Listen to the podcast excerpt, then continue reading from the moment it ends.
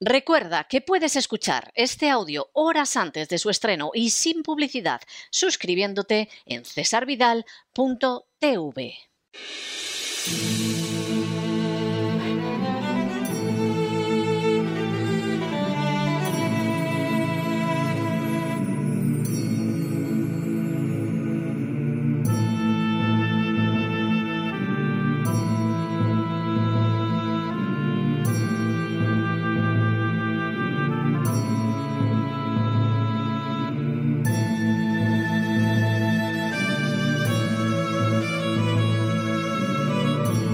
La voz con César Vidal, desde el exilio. Muy buenos días, muy buenas tardes, muy buenas noches y muy bienvenidos a esta nueva singladura de La voz. Soy César Vidal, hoy es el miércoles 23 de febrero de 2022 y me dirijo a los hispanoparlantes de ambos hemisferios a los situados a uno y otro lado del Atlántico y como siempre lo hago desde el exilio. Corría el año 1440 y más concretamente el mes de octubre, cuando un noble francés llamado Gilles de Rais fue ejecutado en la horca. El personaje era verdaderamente notable porque durante años había sido la mano derecha de Juana de Arco y posiblemente la causa de sus éxitos militares. Sin embargo, ahora se había procedido a su ejecución tras condenarlo por asesinato, brujería y sodomía. Las acusaciones, que eran de enorme gravedad, describían apenas el horror que Gilles de Rais había sembrado. De hecho, cada vez que el barón de Rais visitaba alguna de sus propiedades, de la zona desaparecían niños a los que previamente una mujer a su servicio había convencido para que acudieran a alguno de sus castillos. Según las actas del proceso, en ocasiones les cortaba la cabeza, en otras solo la garganta y otras veces les partía el cuello a golpes. Después de que les cortaban las venas para que languidecieran mientras su sangre iba saliendo, Gilles a veces se sentaba en los vientres de los niños y sentía placer. Inclinándose sobre ellos, los veía morir. Gilles de Rais también abría los cuerpecitos de aquellas criaturas y tenía relaciones sexuales con ellos, mientras los cadáveres aún se encontraban calientes. Igualmente, violaba a los niños mientras agonizaban y disfrutaba besando las cabecitas de los que ya habían expirado. El número de niños que sufrió semejantes atrocidades a manos del lugarteniente de Juana de Arco nunca quedó establecido con exactitud, pero se calcula una cifra situada entre los 80 y los 200, en su mayoría de sexo masculino. La razón para iniciar las pesquisas había estado en el hecho de que solo Gilles de Rais podía ser responsable de aquellas desapariciones acontecidas después de que las criaturas fueran conducidas a alguno de sus castillos. Y por supuesto, es obvio que no podía escapar de un castigo más que merecido. En las últimas horas hemos tenido nuevas noticias sobre la responsabilidad por las filtraciones relacionadas con la declaración del hermano de Isabel Díaz Ayuso, presidenta de la Comunidad de Madrid.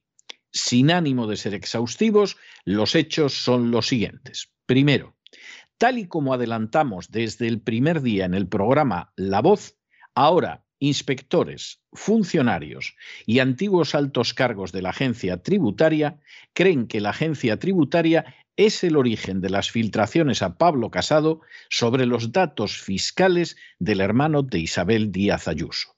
Segundo, todos ellos coinciden en que esta situación coloca a la agencia tributaria en una situación en la que solo cabe abrir una investigación. Tercero, Así, Ignacio Ruiz Jarabo, antiguo director de la agencia tributaria, ha afirmado, salvo que los haya dado el propio Tomás Díaz Ayuso, es impepinable que sus datos fiscales salen de la agencia tributaria. Cuarto, Ruiz Jarabo ha añadido, es evidente que hay una responsabilidad en la agencia tributaria. Algún funcionario ha incumplido las normas por amistad o simpatía con quien se lo pidiera o por dinero. Quinto, aunque Ruiz Jarabo esculpa al actual director Jesús Gascón, insiste en que se trata de un fallo interno. Sexto, Ruiz Jarabo cree que la agencia tributaria debería abrir una investigación y buscar los accesos que ha habido a ese contribuyente de oficio, incluso antes de que lo solicite Tomás Díaz Ayuso. Séptimo, Igualmente, Ruiz Jarabo señala que aunque no existe obligación formal de hacerlo, es lo que debe hacerse y lo mejor para la agencia tributaria y lo que suele hacerse en otras ocasiones, recordando la filtración de la declaración de la renta de Esperanza Aguirre que tuvo lugar en la época de Cristóbal Montoro como ministro de Hacienda. Octavo, el proceso adecuado sería que la agencia tributaria abriera una información previa a la apertura de un expediente. Noveno. Tanto Ramsés Pérez Boga, presidente de la Organización Profesional de Inspectores de Hacienda del Estado, como José María Mollinedo, portavoz del Sindicato de Técnicos de Hacienda, señalan que existen mecanismos para determinar quién tuvo acceso a los datos, pero de manera bien reveladora ninguna de las entidades que representan lo han solicitado a pesar de lo gravísimo de la situación. Décimo, de manera también reveladora, tanto las fuentes oficiales de la agencia tributaria como el Ministerio de Hacienda responden que no saben si se ha iniciado alguna investigación. Un décimo, las distintas fuentes insisten en que el origen de la filtración solo puede ser la agencia tributaria, y de ahí que la filtración se produjera después de abril de 2021 y no antes, y que el dato filtrado sea el declarado, que es el global de 286.000 euros.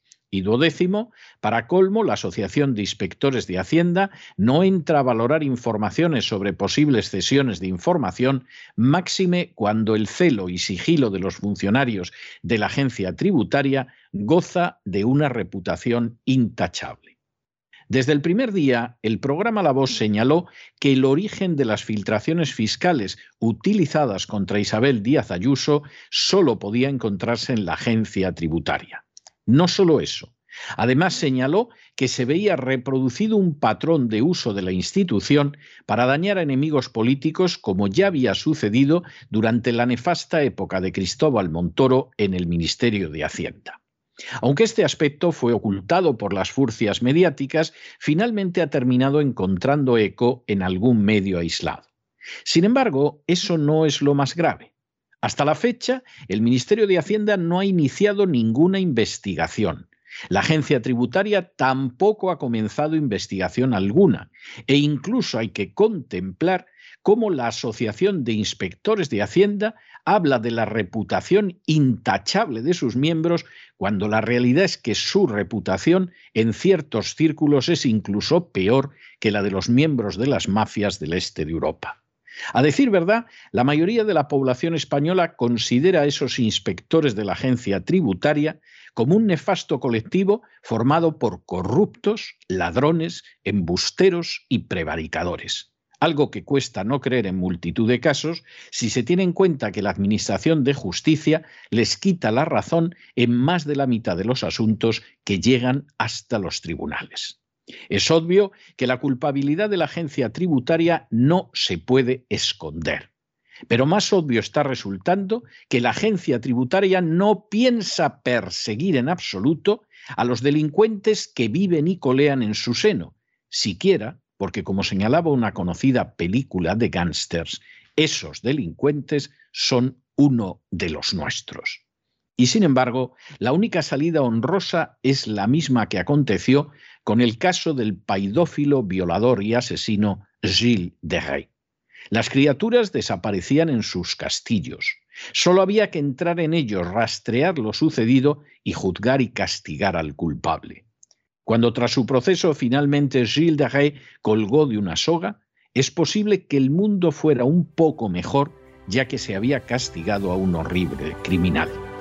Cuando al fin y a la postre determinados buscabonus de la agencia tributaria y aquellos que los encubren den con sus huesos en la cárcel por su suma dañina de delitos, también el mundo será un poco mejor. Pero no se dejen llevar por el desánimo o la frustración. Y es que a pesar de que los poderosos muchas veces parecen gigantes, es solo porque se les contempla de rodillas y ya va siendo hora de ponerse en pie. Mientras tanto, en el tiempo que han necesitado ustedes para escuchar este editorial, la deuda pública española ha aumentado en cerca de 7 millones de euros y no pequeña parte va a parar a los bonus de unos sicarios de la agencia tributaria que perpetran delitos de manera sistemática e impune. Muy buenos días, muy buenas tardes, muy buenas noches. Les ha hablado César Vidal desde el exilio. Que Dios los bendiga.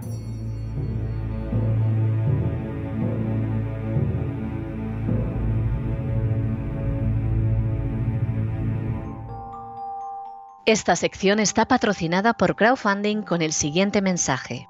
Nuestro Señor Jesucristo, el único Dios verdadero, es misericordioso y nuestro Salvador.